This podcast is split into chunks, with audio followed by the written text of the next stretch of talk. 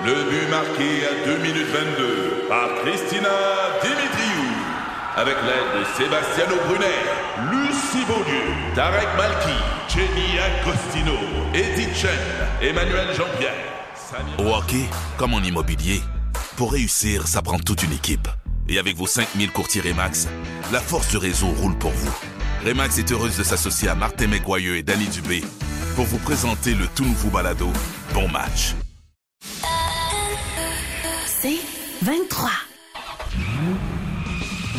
Ça tient la route, le balado pour les vrais amateurs de voitures. Voici votre animateur, Benoît Charrette. Semaine du 15 novembre, on est rendu là, euh, mon Alain. Alors, euh, C'est presque l'hiver. c'est presque l'hiver et ça va être un de nos sujets aujourd'hui avec notre invité qui est un membre de la nuée de l'automobile, Carl Nadeau. Euh, oui, Carl. Nadeau, euh, pilote, instructeur, cascadeur, Chef type. euh, drifter, pour employer un mauvais terme anglais. Euh, oui, oui, oui. Carl va avoir du plaisir. Et, et Carl, justement, va nous parler, parce que là, on vous a probablement assez achalé avec les pneus d'hiver. Sachez tout de même que le 1er décembre, ça va vous prendre des pneus d'hiver sur votre auto. C'est la loi. Ouais, puis si vous n'avez pas pris rendez-vous, euh, vous allez être en retard. Euh, vous êtes déjà en retard. Là, Je mon votre- là. Oui, oui, oui, parce que là, il a fait moins 5 cette nuit, il faisait moins 3 quand je me suis levé ce matin et il neigeait et il y avait un peu de glace sur la chaussée. Alors, euh, on est rendu là. là. Ouais. Euh, donc, Carl va nous parler de conduite d'hiver et j'ai deux autres membres de l'annuel de l'automobile qui vont être avec nous aujourd'hui, Vincent Aubé, Daniel Ruffiange, parce que la semaine dernière, on était à Niagara-on-the-Lake. Euh, pour aller essayer les nouvelles générations de Golf GTI et Golf R. Et euh, Daniel, Vincent et moi, on a euh, tous essayé ça. Puis on va faire une petite table ronde pour euh, partager nos Oh. opinions sur le véhicule. Puis toi, tu vas nous parler de quoi de ton côté? Ben écoute, j'ai essayé un véhicule qui, à mon avis, est sous-estimé, qui est le Chrysler Pacifica hybride, qui est la Ouais. version branchable de la fourgonnette de Chrysler. Puis euh, je veux pas voler le punch tout de suite, mais euh, Seule fourgonnette branchable sur le marché, soit Exact. dit en passant. Et on parle tellement d'utilitaires urbains puis de véhicules sportifs puis de ci puis de ça qu'on oublie que les fourgonnettes c'est peut-être le meilleur format de véhicule qui existe, malgré cas, que c'est pas très sexy. C'est le plus pratique. Exactement. Ça, il n'y a pas à en revenir là-dessus. Fait qu'on va parler de ça. Parfait. Et évidemment, on commence toujours l'émission avec nos actualités. Qu'est-ce que au menu cette semaine, Alain? Ben écoute, j'ai assisté comme probablement tous les collègues au lancement virtuel du Mazda CX-50, Ouais. qui est euh, essentiellement là un espèce de croisement entre le CX-30 et le CX-5. et, et on a le droit d'être confus sur l'appellation des véhicules chez Euh, Mazda. oui, ça commence à être pas mal tout Parce que là, pareil. il y a CX3, CX30, CX30, euh, CX5, CX50. Et puis le CX-5 va continuer d'exister malgré le lancement du CX-50, qui est Euh. Quand même malgré tout un VUS compact relativement luxueux. Puis il y a un CX4 en Chine. Puis, Juste ben, pour en rajouter. Parce que c'est ça, exactement. Puis on peut imaginer que ça va éventuellement se répandre, parce qu'il y a un CX9 à, à l'autre bout du, du- du catalogue. Donc, Exact. il y a de la place pour d'autres véhicules dans le même genre. Bref, gardez euh, l'œil ouvert si vous aimez les véhicules Mazda. CX50, donc, qui euh, fait partie de la stratégie de Mazda, qui date quand même déjà de quelques années, qui consiste, j'ai l'impression, et je pense que c'est avoué aussi, euh, de tenter de rehausser un peu le niveau de prestige de la marque. Euh, Mazda ne veut plus être nécessairement associé à, des, euh, à ses rivales que sont Toyota et Nissan. Euh, et ne vise pas non plus nécessairement les Lexus et Acura de ce monde, là, qui sont toujours les gammes haut de Ben, gamme. en fait, euh, on, on tente de trouver une niche euh, qui n'est pas encore visitée. Et Dieu sait qu'ils sont rares en automobile, mais tous les modèles qui finissent avec un zéro, que ce soit un 30, un 50, on rehausse euh, le modèle vers le haut, c'est assez clair. Et, et pour moi, Mazda est en train de se positionner euh, comme un Volvo japonais. Si j'avais à définir où est-ce qu'il se situe dans le marché, c'est un peu ça. Ah, c'est bon. Euh, bon, évidemment, on ne connaît pas encore le prix du CX-50, mais on sait qu'il va être, somme toute, plutôt bien équipé. Dès le modèle d'entrée de gamme, déjà, le rouage intégral va être de mise partout, donc pas de question de savoir si c'est deux ou quatre roues motrices. Ouais. À l'intérieur, le design est plutôt raffiné aussi, mis sur des textures et des garnitures plus élégantes que ce qu'on trouve à bord ben, des VUS de marque comparable, pour le dire entre guillemets. Euh, Peut-être un peu plus soigné aussi que le CX5 actuel, en fait. Euh, la seule dérogation, en fait, c'est de savoir si la mécanique va attirer les amateurs de véhicules plus haut de gamme.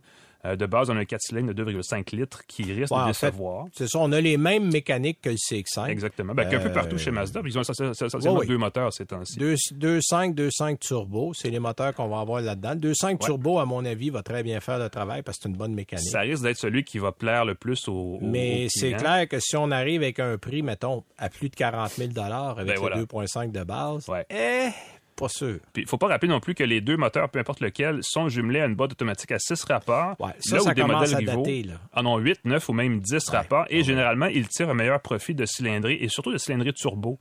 Euh, où on, a- on essaie d'aller chercher l'espèce de pic de puissance toujours. Ben, c'est parce que, évidemment, comme tu as moins de rapports, l'écart entre les rapports est plus long. Exactement. Puis là, bien évidemment, euh, euh, un, euh, je dirais que la, la- la- le confort de roulement en souffre jusqu'à un certain point. Et surtout douceur, ben oui, l'économie de carburant aussi.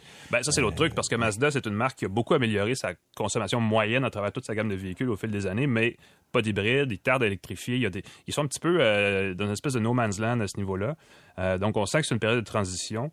Euh, évidemment, le prix va être. euh, tout va jouer sur le prix du CX50.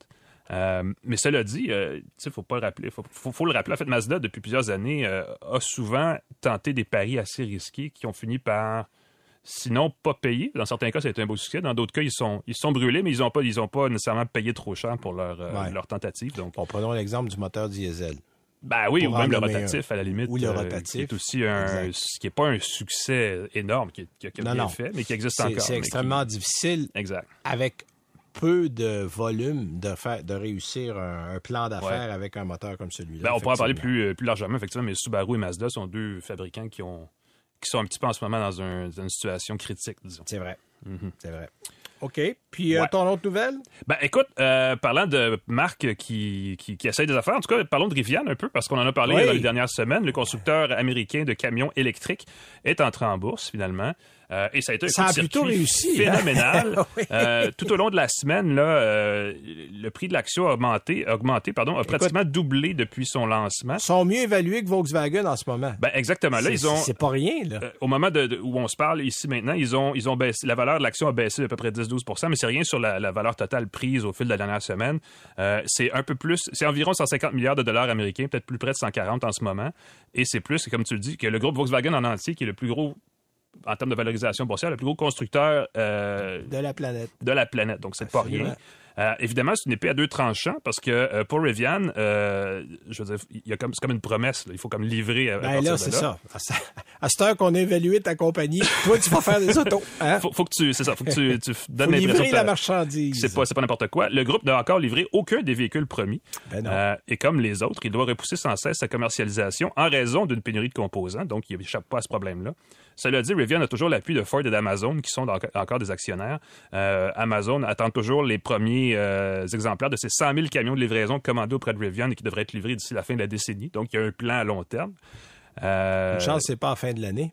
ben, écoute, c'est 300 d'ici la fin de l'année. Même Oui, ça, on ne oui. sait pas si ça va Ben, arriver. en fait, Rivian a prévu, ou en tout cas, a euh, annoncé qu'ils allaient fabriquer 1000 véhicules d'ici la fin de l'année. On leur souhaite la meilleure des voir, chances. Effectivement. Euh, D'ailleurs, Rivian promet toujours une cadence de production de ses R1T, qui est la camionnette, et R1S, qui est le gros VUS, qui devrait Ouais. atteindre 150 000 exemplaires par an dès 2023.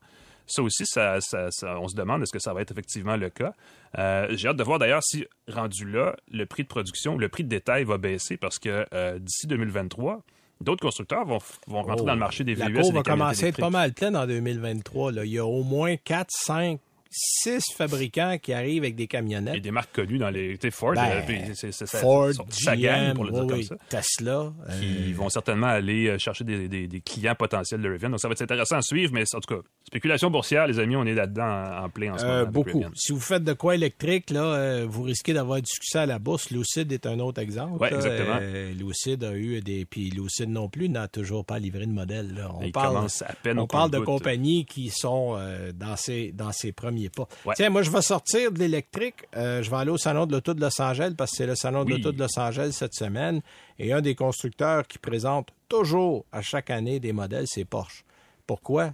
Parce que c'est le marché de la Californie. C'est un marché important, c'est un marché qui a de l'argent. Euh, l'autre marché où euh, Porsche présente toujours des modèles, ou l'autre salon, c'est New York, euh, pour les mêmes raisons. C'est un marché où il y a de l'argent.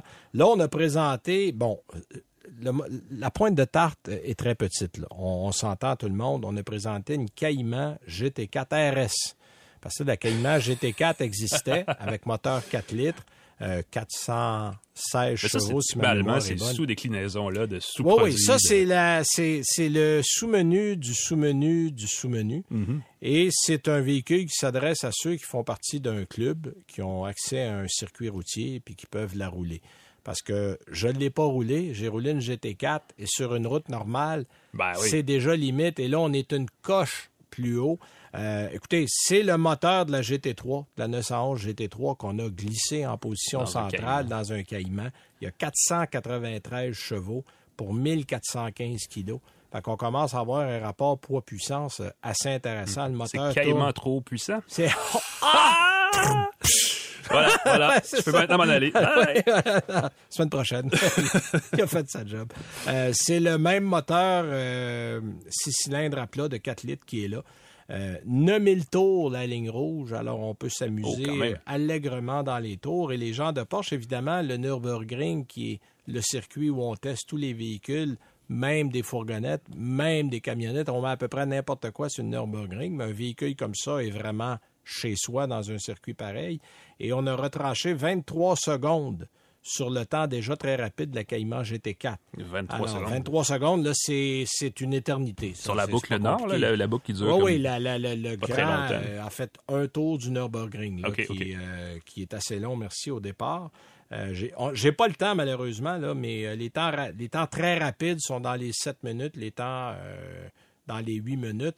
Euh, des, des- des super bagnoles, là, on fait ça dans les 7 minutes. Mais euh, j'ai pas le temps exact, mais on fait simplement préciser que c'est 23 secondes de vite. C'est très rapide. Alors, donc, ça, c'est une amélioration, c'est clair. Et euh, ce qui est intéressant de voir aussi, c'est qu'on peut atteindre la, la- la- la vitesse de 315 km/h avec le véhicule et que vous allez faire un 0-100 en 3,4. Donc, tout ça pour dire que ça va être en vente au Canada, pour ceux qui veulent en acheter un, euh, à partir de l'été prochain. Euh, et il faudra préparer 166 600 beaux dollars pour avoir ce véhicule-là.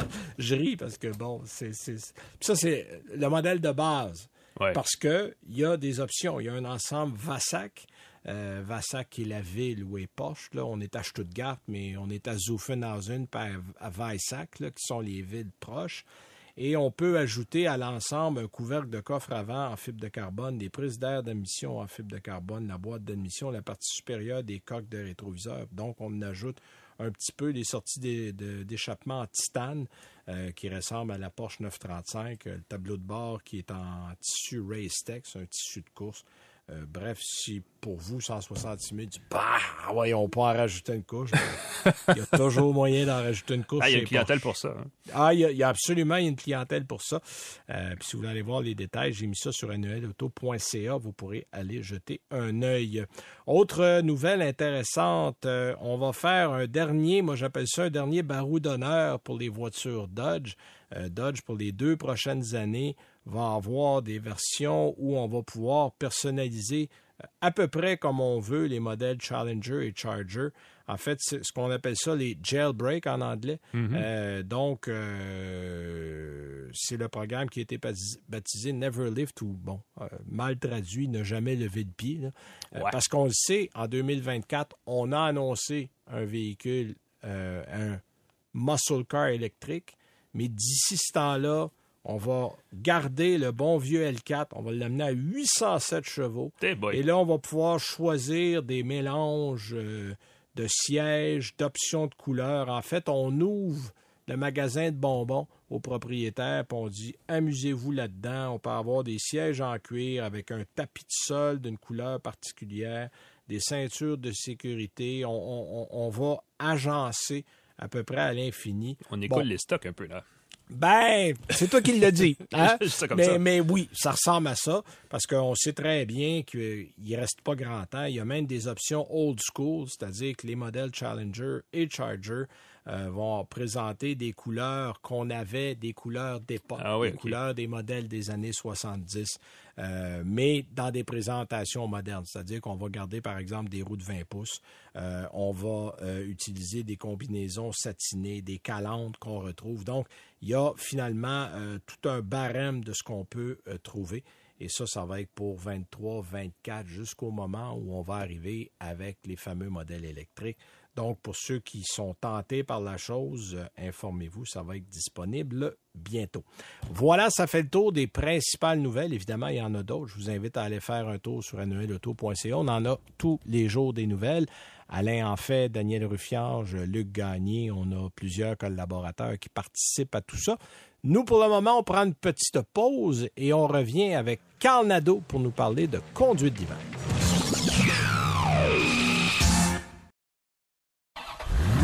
Vous écoutez Ça tient la route avec Benoît Charrette. Avant de passer à notre premier invité du jour, euh, je tiens à vous rappeler que vous pouvez écouter l'émission Ça tient la route euh, sur les différentes plateformes balado, les Google, Spotify, Apple, évidemment, sur le site du 98.5 FM dans la section balado, euh, généralement quelque part en stéréo, Oh oui. effectivement.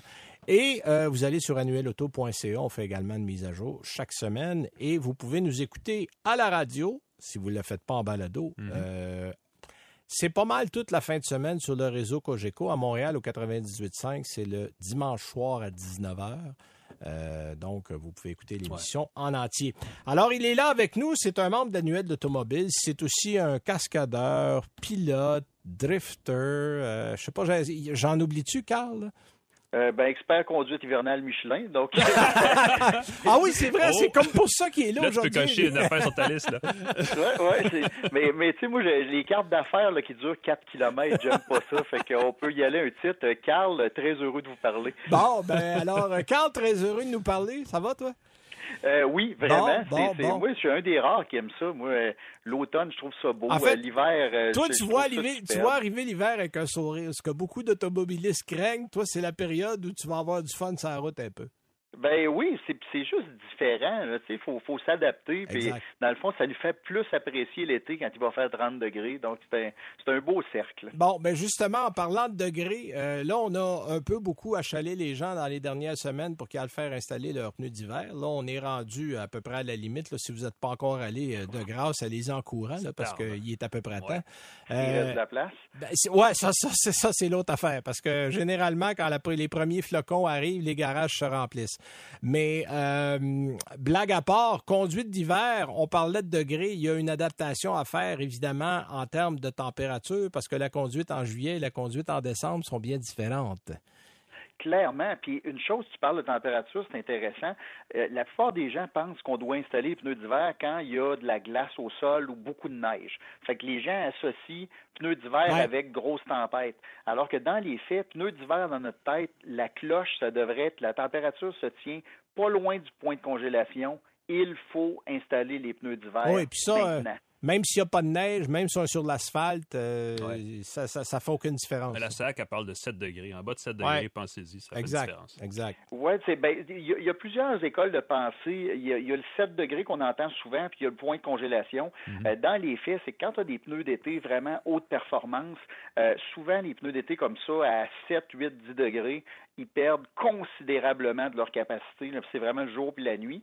Euh, un pneu 4 saisons de qualité va performer assez bien jusqu'au point de congélation. Après ça, ça va se compliquer euh, de plus en plus avec la baisse de température. Mais si vous dites le point de congélation, euh, c'est facile de s'en rappeler. Ouais.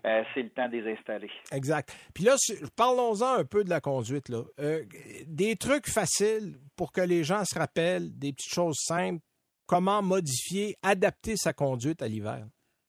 Mais dans les faits, les trucs de l'été vont s'appliquer, c'est juste que ça va demander plus de finesse. Exemple, quand on conduit, on devrait toujours regarder le plus loin possible devant nous pour prévoir, puis dans le fond, plus on regarde loin, plus que notre cerveau a le temps d'analyser l'information, donc moins on a des réactions brusques parce qu'on se fait surprendre. Donc, si on le fait déjà en été, il faut le faire encore plus en hiver parce que je veux pas la- nos, nos réactions, même si on a les meilleurs pneus qui, qui sur le marché, il y aura toujours moins de traction au sol. C'est normal, de la neige, de la glace, il n'y a pas de miracle. Donc, il faut regarder très loin.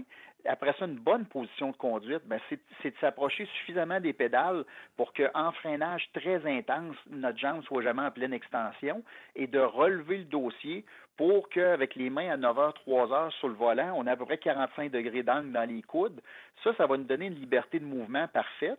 Et si on s'habitue à mettre nos pouces à l'intérieur et de détendre, mais là, je parle des mains, des poignets, des bras, du cou, des épaules. Si vous avez les jointures blanches, c'est pas bon signe. Non, effectivement. C'est même dramatique. Parce que dans les faits, l'été, c'est déjà dangereux, mais souvent, l'été, quelqu'un qui est brusque, on va voir le taux va s'asseoir beaucoup sa suspension quand ils vont donner des coups de volant, mais ça, ça amène rarement une perte de contrôle. Alors que la même manœuvre en hiver peut lancer l'auto en dérapage. Bonsoir, et souvent, les gens nous disent Oh, mais moi, c'est parce que mon auto a, fait des têtes à queue facilement. Pardon? c'est ça.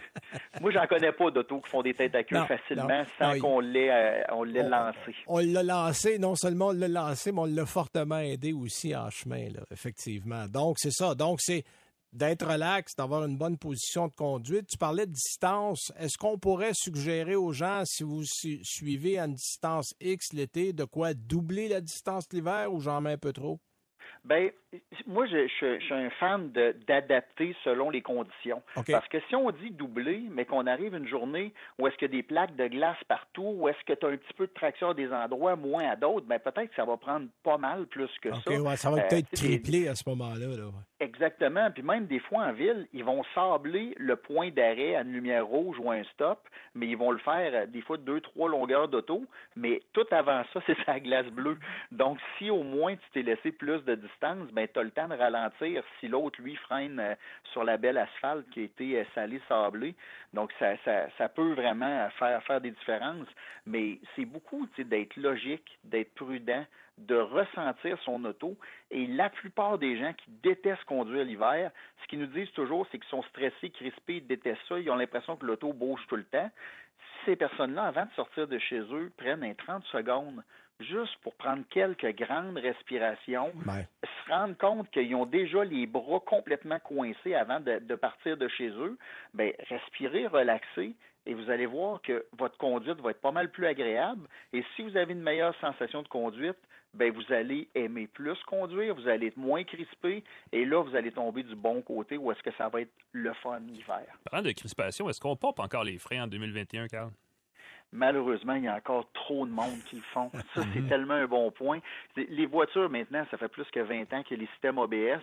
On ne devrait pas se faire surprendre, mais malheureusement, comme au Québec, il n'y a pas vraiment de, conduite préventive hivernale qui, qui, est automatique et qui devrait être normale. Beaucoup de gens, quand ils enfoncent la pédale dans une manœuvre d'urgence et qui ressentent les pulsations de l'ABS dans la pédale, ils lèvent le ben pied parce qu'ils paniquent, ils disent, mon Dieu, il se passe quelque chose.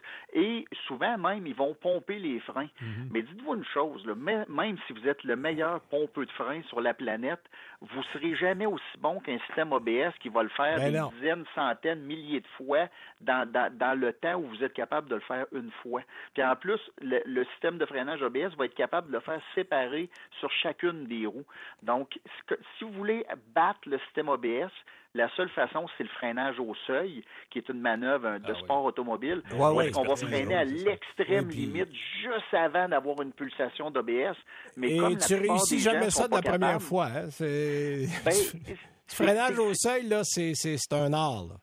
C'est un art, il faut le pratiquer, il faut, faut développer cette sensation-là. Et comme la, 99,999% des gens pourront jamais le développer, ben fiez-vous donc au système. Freinez les roues le plus droites possible, enfoncez la pédale, faites confiance à votre système ABS. Bien sûr, ça prend un bon lien avec la chaussée, ce qui veut dire les pneus appropriés, des pneus de qualité. Euh, moi, c'est sûr que quand je vois des gens, il faut couper ses pneus d'hiver. Je le sais que l'économie n'est pas ah, facile. Je sais que tout le monde a de la misère. Mais je pense que tu peux couper sur le café avant de couper ben, sur des, pneus d'hiver qui gardent ta famille en Ça relaxer. oui, c'est ça. Non, puis c'est un peu ce que j'ai dit aux gens il y a quelques semaines à l'émission. S'il y a un endroit où on ne devrait jamais être chiche, c'est sur les pneus parce que c'est tout ce qui vous tient au sol. Peu importe le véhicule que vous avez, vous mm-hmm. avez toujours juste quatre pneus au sol, c'est tout. Euh, donc, euh, ne soyez pas pingre quand vient le moment d'acheter des pneus d'hiver. Il y a beaucoup de gens qui vont privilégier un rouage intégral à des bons pneus d'hiver alors que ça n'a pas la même fonction, on s'entend. Oui, puis euh, tu prends le champ pareil. ça ne veut pas dire que tu vas freiner non, exact, c'est ça. c'est ça. Ben justement, en parlant de rouage, est-ce qu'il y a des précautions à prendre, traction versus propulsion versus quatre roues motrices? Ben, le problème, c'est au niveau de la confiance. Parce qu'une un, traction intégrale ou un 4x4 va tellement te donner l'impression que tu peux dominer la route et que tout va bien parce que même si tu as des pneus ordinaires, trop usés, des pneus de basse qualité, il y a des grosses chances que quand la lumière tombe verte, tu vas être le premier à partir en avant des autres. Par contre, traction intégrale vient souvent avec plus de poids et dans plusieurs cas, c'est des SUV, donc un centre de gravité plus élevé. Même chose pour les camionnettes. Donc, euh, c'est des véhicules, des fois, qui ils vont avoir des réactions euh, qui vont être un petit peu plus étonnantes en, cas d'urgence. Oui, surtout les euh, camionnettes, parce que tu n'as pas de poids en arrière. Fait que ça, si tu veux danser l'hiver, c'est le bon véhicule pour le faire. Puis en plus, tu as les systèmes de contrôle, traction, stabilité qui embarquent, mais ça va essayer de te sauver la vie. Mais il y a une chose de certaine, c'est que la physique va toujours gagner. Fait que si tu un véhicule de 3000 livres, 4000 livres, 4500 livres, que tu essaies de ralentir et de faire tourner dans un virage et que tu n'as pas les pneus pour donner l'adhérence, ça marche pas. bien de valeur, mais ça va juste aller plus loin dans le banc de neige. c'est ça, exactement. Donc, euh, ça, ça c'est un point. Puis évidemment, la catégorie de pneus qu'on de pneus qu'on achète peut, peut être différente selon, selon où on conduit puis les besoins. Clairement, mais ça, c'est une chose. Moi, il y a, dans une autre vie, quand j'étais jeune, il y a à peu près 25 ans, j'ai vendu des pneus longtemps. Et à ce moment-là, on était obligé de poser beaucoup de questions à nos clients. Faites-vous beaucoup de millage? Ben, en euh, fait, on, devrait toujours poser beaucoup de questions aux gens parce que ça va définir le genre de pneus qu'ils ont besoin. Là. Ben, euh, la bonne nouvelle, c'est qu'on a moins de questions à poser quand on vend du pneu haut de gamme. Parce que la raison est simple. Avant, on disait aux clients, voulez-vous un pneu de glace, neige ou bien de l'asphalte? Mhm. Fait que les gens disaient, s'ils voulaient un pneu de glace, tu avais deux choix. Soit que c'était des clous, ou c'était un pneu qu'après le premier hiver, l'usure va être assez grave que le deuxième hiver, ils vont perdre beaucoup de leur capacité. Donc, c'était hyper complexe. Là, maintenant, l'industrie a tellement évoluer dans le pneu. Tu as l'utilisation massive du silice par certains manufacturiers qui va retarder l'usure, mais donner, garder le pneu très flexible jusqu'à des moins 30. Donc, on est capable d'aller chercher quelque chose d'intéressant. Tu sais, un pneu que je connais bien, moi, c'est le XS Snow. Tu roules 60 000 km de garantie d'usure, mais le pneu neige-glace, tu fais aucun compromis, asphalte aussi. Donc, avant, il y a 20 ans, 25 ans, c'était impossible. Non, non, tu ne peux pas cette combinaison-là, effectivement. Au client, c'est est-ce que tu es prêt à mettre 10, 20, 30 dollars de plus du pneu pour avoir la grosse paix? Donc, ça, a changé énormément. Puis, il va toujours avoir des produits spécialisés. Exemple, moi, j'ai un chalet en campagne. Euh, il y a des fois que je traîne ma remorque avec des skidoo, des 4 roues en voidon. Fait que j'ai pas le choix d'avoir un pneu clouté parce que j'ai un 6 km de fer euh, à faire euh, dans un chemin qui est souvent glacé. J'ai pas le choix. Par contre, dans 99% de mon usage, j'aurais jamais besoin de mettre des pneus cloutés. Exact. Exact. Mais c'est ça, la technologie a fait en sorte que les pneus sont beaucoup plus polyvalents qu'avant. Euh... Puis moins de pollution parce que tu as plus de durée. Donc, si tu as plus de durée, tu envoies moins de pneus euh, au recyclage ou peu importe. Donc, ça, encore une fois, c'est une grosse roue qui tourne. Puis Alain, qui est très, très expert en environnement, je pense que tu, vas être heureux de savoir qu'il y a des produits qui font un hiver de plus sur le marché. Oui, ben, j'ai d'ailleurs, euh, j'ai reçu des pneus XS à essayer cet hiver, donc je pourrais vous en parler ah, bon, bon, ben, ben, on s'en reparlera. Ben, Carl, un gros merci pour ton temps, puis euh, j'espère que les gens ont pris des bonnes notes parce que c'était euh, fort intéressant. Ben, c'est de la passion, puis j'aime ça savoir que les gens sont en sécurité. Ben voilà, merci beaucoup. Alors, c'est Carl Nadeau, notre collègue d'Annuel d'Automobile, qui est aussi porte-parole de Michelin. Euh, en matière de pneus de conduite d'hiver. Nous, on va à la pause et on revient avec euh, Daniel Ruffiange et Vincent Aubé pour parler Golf GTI et Golf R. Vous voulez plus de balado? Abonnez-vous à votre balado préféré sur Apple, Spotify ou Google. Vous écoutez Ça tient la route avec Benoît Charrette. Tiens, avant d'aller à notre essai routier avec euh, Daniel Ruffiange et Vincent Aubé, euh, je vais vous parler de la petite chronique écolo auto euh, de la semaine. En fait, cette semaine, on va mettre en ligne sur le site de l'annuel bientôt les consommations et l'autonomie. Pourquoi des fois est-ce qu'on voit des autonomies plus élevées, moins élevées? C'est parce qu'il y a différents systèmes pour tester les autonomies. sur les... véhicules électriques. Sur les véhicules électriques, oui, il faut le spécifier. Mm-hmm. on parle bon, de la version WLTP. Euh, qui est la version qu'on utilise en Europe, euh, qui est partie à la base d'une autre version qui était le NEDC. euh, qui sont des euh, autonomies qu'on simule en laboratoire. Mhm. Euh, qui sont généralement assez optimistes. Euh. Il y a l'EPA aux États-Unis, en fait, qui est le système qu'on utilise au Canada, euh, qui lui est beaucoup plus réaliste parce que c'est fait dans des conditions de conduite réelles, c'est pas fait en laboratoire. C'est pour ça que vous allez voir des fois sur certains sites, euh, je donne l'exemple d'une Chevrolet- Bolt, mais en Europe, on l'annonce à 565 km. Ah, ça serait fou. hein. Puis on, nous autres, ici, on est à 417. Bon, la réalité, c'est que c'est 417. Bon, si vous faites beaucoup de villes, que vous faites de la régénération au freinage de façon régulière, vous allez peut-être faire 450, 440. Ben, c'est à titre mais quand même. euh, les chiffres qu'on donne généralement avec l'EPA sont les chiffres qui sont les plus près de la réalité. Euh, il va y avoir un article qui va parler de ça, euh, des gens d'écoloauto.com. On va mettre ça sur le site de l'annuel cette semaine. Vous pourrez aller lire et référer. On donne plein de petits trucs intéressants. Voilà. Euh, on a avec nous en ligne Daniel Ruffiange, Vincent Aubé, deux autres auteurs de l'annuel de l'automobile. Salut les gars. Salut. Bon, alors... euh, Vous êtes allé jouer au golf, ça que j'ai compris? on est allé jouer. ouais. Ah ben, ben oui, on est allé jouer Non, au mais golf. façon, c'est un peu ça qui est Au, arrivé. au golf R et au golf GTI, effectivement. En fait, on était à Niagara-on-the-Lake euh, la semaine euh, dernière euh, pour aller essayer les modèles qui sont en fait les modèles de huitième génération, donc la plus récente génération. On sait qu'au Canada, il n'y aura pas de nouvelle Golf la Golf ordinaire, le modèle qu'on a depuis si longtemps. Mais on a gardé la GTI, la R. Euh, tiens, je vais commencer avec toi, Vincent. Euh, je sais que je vais poser la question difficile, mais entre la GTI puis la R, tu prendrais quoi, toi? Euh, J'ai encore un penchant, un, un petit faible pour la, la GTI, euh, simplement parce qu'elle est un peu plus pure.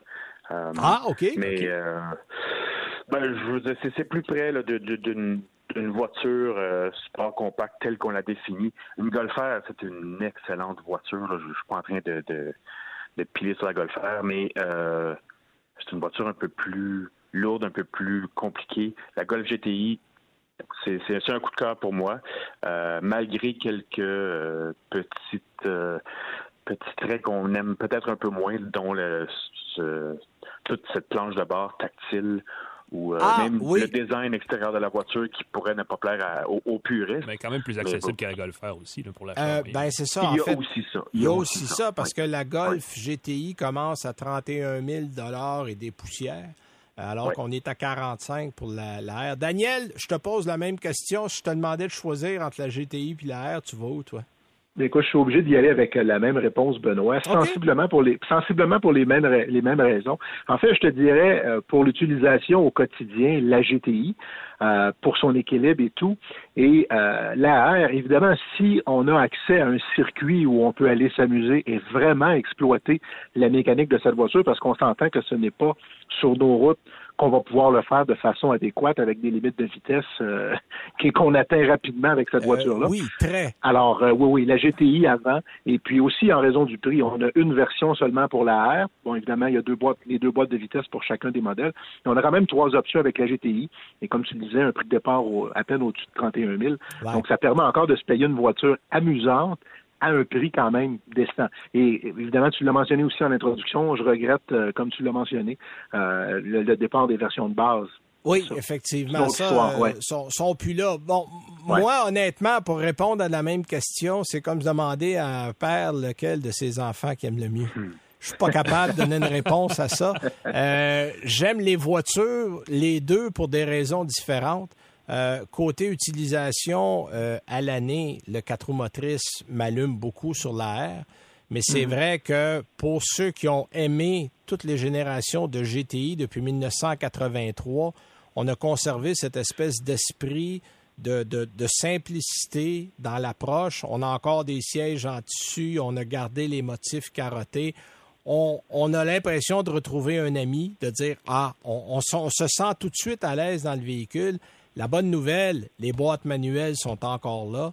Euh, et même si j'ai trouvé la boîte DSG plus efficace dans le R, je m'achèterais quand même une boîte manuelle. Ben, J'allais dire, je suis un peu surpris du manque d'amour pour la Golf R. C'est une voiture qui est quand même assez. Euh, ah, c'est une, une belle machine. Un autre niveau, mettons. Euh, oui, mais 45 000 aussi. Non, exact, donc, c'est un peu plus cher.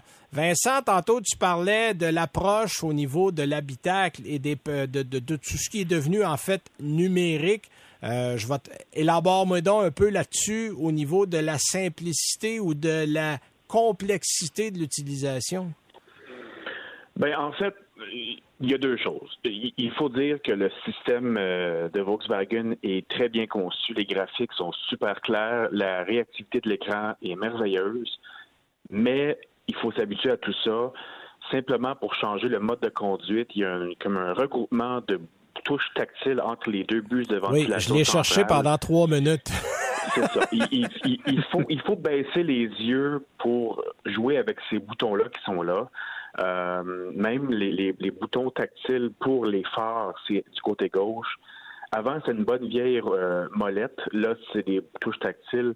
Il faut s'habituer à ça, simplement pour monter la température du côté gauche, du côté droit, puisque c'est une climatisation à deux zones. Ben, c'est encore des touches tactiles qui sont très bien faites, par contre. C'est à la base de l'écran. Donc, c'est quand même, c'est bien conçu, mais on n'a plus cette, simplicité, tu sais, euh, de la Golf 7 ou des, des, non, puis, euh, en quelque part, les boutons pour changer les, stations de radio et euh, pour le, climat, je pense que ça, c'est comme le 100% euh, Tout ce qui est différent de ça, on baisse en efficacité. Et là, évidemment, les touches d'effleurement pour, pour augmenter le son, bon, ça, ça, prend quelques minutes. Je dirais, je dis pas qu'on s'y fera pas, mais c'est différent et ça va demander une adaptation. Euh, oui, puis j'ajouterais à Benoît à ça, si je peux me permettre. Euh, tu sais, euh, quand tu veux régler la, le contrôle, l'intensité de la ventilation, de que ce soit le, chauffage ou la climatisation, c'est inacceptable qu'on ait à, se déplacer vers un écran tactile et tenter, en conduisant, d'aller à l'écran pour augmenter d'une force ou deux ou d'augmenter la, la, la, force de la ventilation. Les constructeurs nous parlent de sécurité, font tout pour barder leur véhicule de, de, de caractéristiques, de sécurité, mais ils nous arrivent avec des éléments qui nous forcent à quitter les yeux de la route. C'est contradictoire. Exact. Et euh, est-ce que vous avez essayé les commandes vocales, messieurs? Non, pas eu le temps. J'étais trop occupé à avoir un peu de plaisir à conduire. D'accord, Vincent? Oui, je suis aussi coupable de ça. OK, bon. Euh, moi, je les ai essayés et la gentille madame comprenait absolument rien. Euh, je l'ai fait en anglais et habituellement, bon, je ne suis pas un anglophone de naissance, mais mon anglais est tout à fait correct et euh, j'ai un Ford cette semaine mhm. euh, qui fonctionne à merveille en anglais et en français. Ben et la madame en golf me demandait toujours qu'est-ce que je voulais dire, me demandait de répéter. je l'ai changé, j'ai mis le programme en français.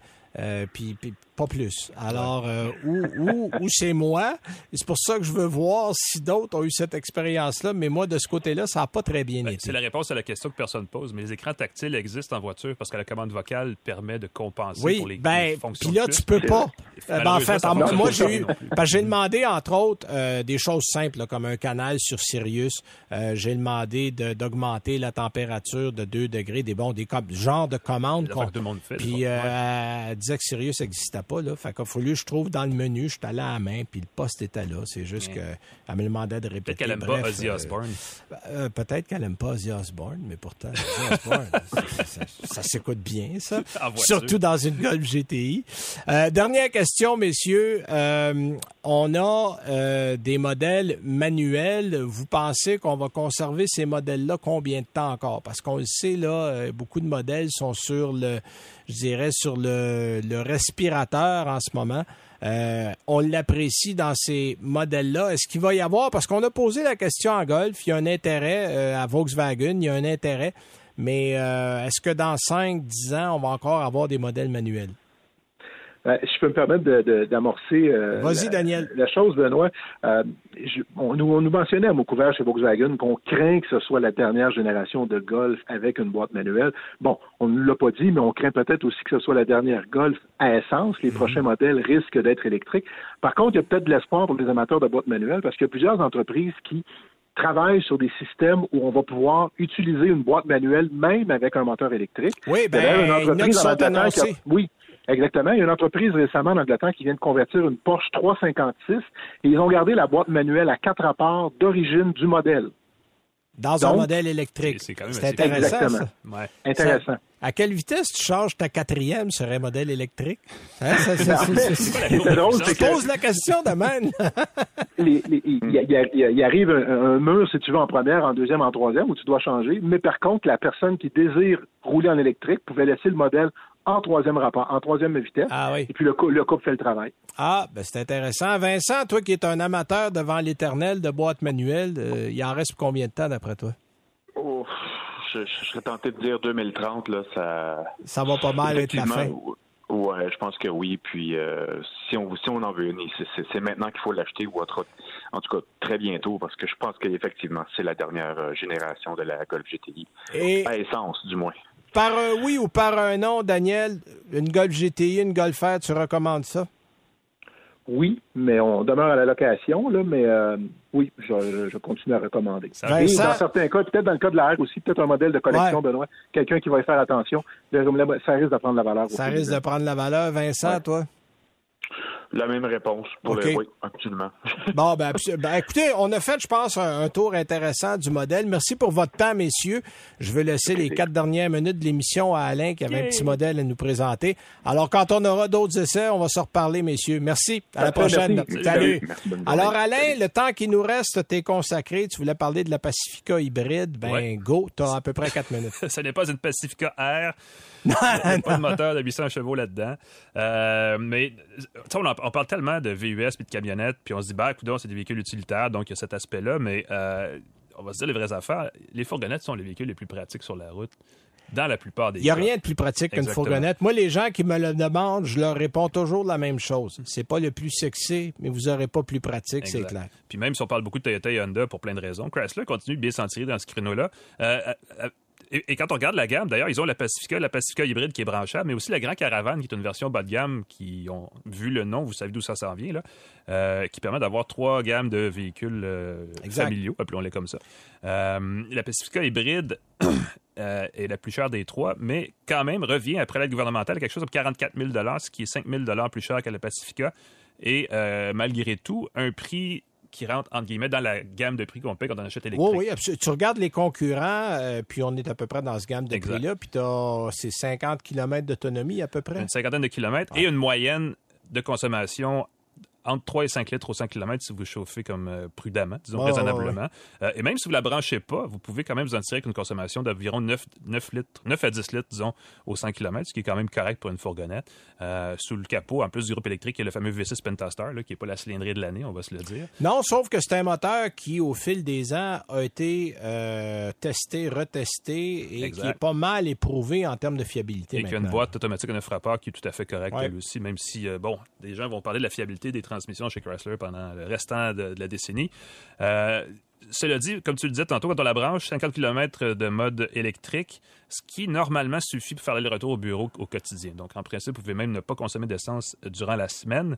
Euh, et si jamais vous utilisez plus que 50 km de, de route par jour pour aller au bureau, le problème, c'est peut-être pas votre véhicule, peut-être que vous devriez travailler plus près de la maison.